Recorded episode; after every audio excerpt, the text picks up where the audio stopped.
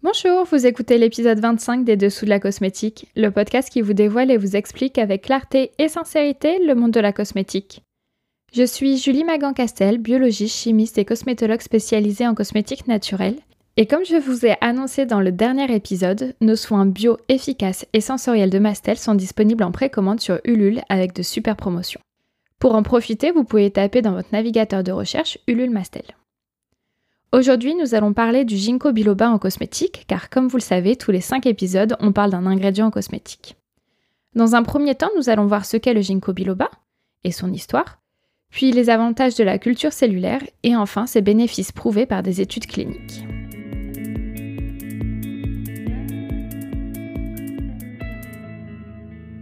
Le ginkgo biloba, c'est un arbre qui est aussi appelé arbricotier d'argent. Il fait partie de la plus ancienne famille d'arbres connue, les Ginkgoaceae. Cette espèce d'arbre peuple la Terre depuis plus de 270 millions d'années, donc vous vous imaginez, c'est vraiment un record qui lui a valu le surnom de fossile vivant. L'espèce est dioïque, c'est-à-dire qu'elle présente des individus mâles et des individus femelles. Donc c'est un peu comme le kiwi. Le kiwi, il a besoin d'un arbre mâle et d'un arbre femelle pour faire des fruits. L'arbre mâle, lui, il a des fleurs avec du pollen qui est viable. Par contre, il a des ovaires qui sont atrophiés. Au contraire, l'arbre femelle, lui, il fleurit peu et son pollen est stérile, mais par contre, ils ont des ovaires qui sont normalement développés. Alors, pour revenir au ginkgo, ce sont des conifères qui peuvent atteindre jusqu'à 40 mètres de haut et vivent plus d'un millénaire. C'est d'ailleurs étonnant que ce soit un conifère car ses feuilles tombent en automne. C'est donc un feuillage qui est caduque. Son feuillage, il est super élégant, il est en forme d'éventail qui est délicatement nervuré et ça va passer du vert clair au jaune doré à l'automne. C'est d'ailleurs le symbole de la ville de Tokyo. Il est originaire d'Asie où ses fruits jaunes portés par des arbres femelles ont été consommés dans des préparations médicamenteuses depuis la nuit des temps. Son utilisation en Occident a été popularisée au XVIIIe siècle pour ses qualités ornementales, sa longévité, sa résistance et ses propriétés curatives. D'ailleurs, sa capacité à résister aux agressions environnementales lui a valu le triste record d'être le seul végétal à survivre aux radiations de la bombe Hiroshima.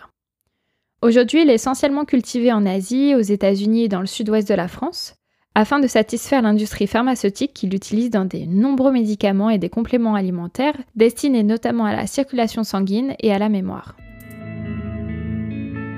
En cosmétique, il est très utilisé pour ses propriétés antioxydantes grâce aux différentes molécules qu'il produit.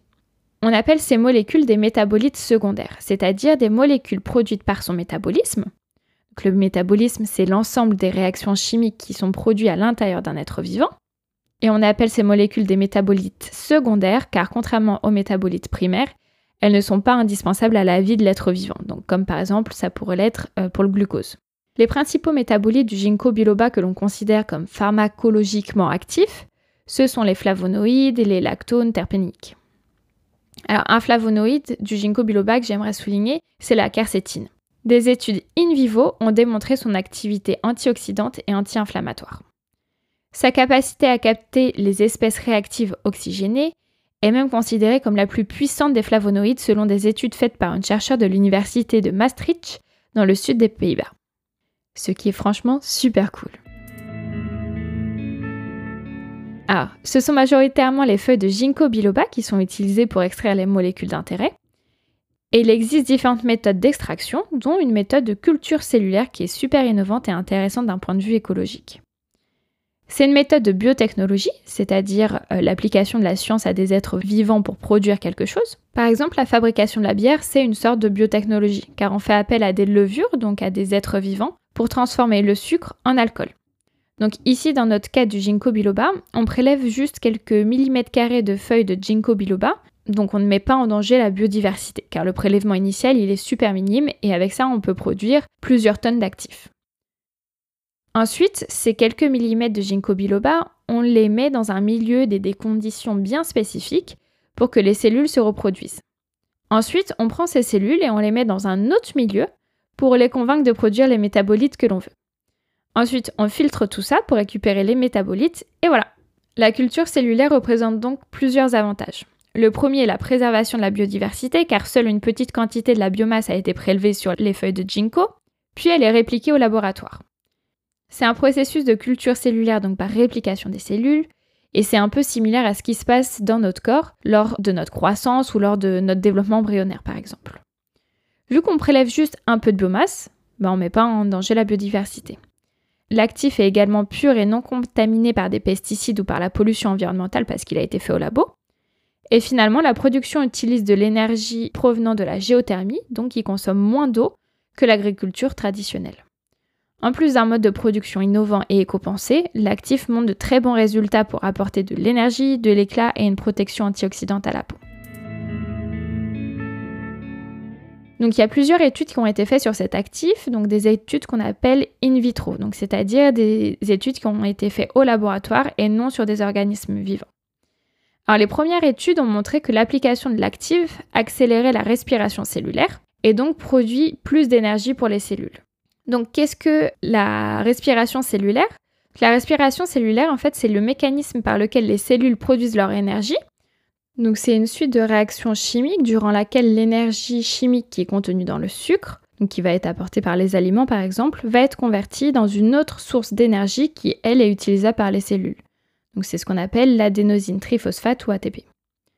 Donc l'actif de ginkgo, lui, va redynamiser les fonctions de la peau en détoxifiant et en oxygénant les cellules de la peau. On va ainsi obtenir un teint plus éclatant, parfait pour les peaux fatiguées ou matures. En plus de cela, l'actif de ginkgo biloba est un très bon antioxydant, car d'autres études in vitro ont montré qu'il diminuait la création de radicaux libres en conditions physiologiques, donc c'est-à-dire en conditions normales, mais aussi en conditions euh, induites, donc induites par des UVB. Donc, petit rappel, hein, les radicaux ce sont les espèces chimiques qui provoquent un stress oxydatif à notre peau. Ils peuvent être induits par le soleil, la pollution, la fumée de cigarette. Et ensuite, ce stress oxydatif va engendrer l'apparition des signes visibles de l'âge. Donc, c'est par exemple les rides, les ridules, le manque de fermeté de la peau, euh, d'élasticité, etc.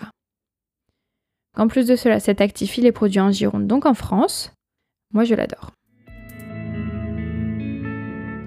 Si comme moi vous êtes fan de cet actif de ginkgo biloba produit par des cultures cellulaires, vous pouvez le retrouver dans les soins Mastel de notre première collection Ginkgo Sacré, qui est parfaite pour les peaux qui commencent à voir les premiers signes de l'âge. Je vous rappelle d'ailleurs que la production de collagène diminue à partir de 25 ans dans votre peau. Et il est également parfait pour les peaux déjà matures ou pour les peaux qui sont urbaines ou exposées au soleil ou à la fumée de cigarette.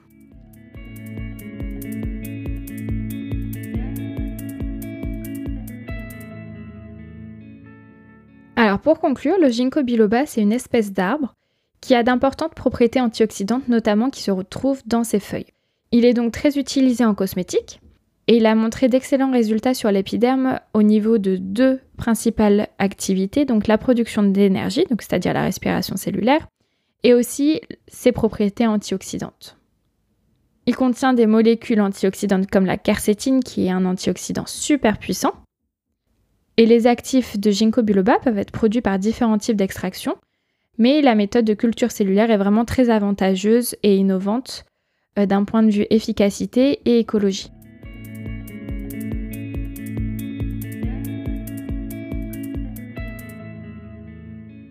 Alors j'espère que cet épisode vous a plu et que vous en savez plus sur les propriétés antioxydantes du ginkgo biloba. Comme toujours, vous pouvez retrouver les notes de cet épisode sur mastelcosmetics.com la rubrique podcast. N'oubliez pas de vous abonner au podcast Les Dessous de la cosmétique sur votre plateforme de podcast préférée pour ne rater aucun épisode. Si vous aimez ces podcasts, vous allez adorer notre compte Instagram à retrouver sous l'identifiant Mastel Cosmetics, cosmetics en anglais au pluriel.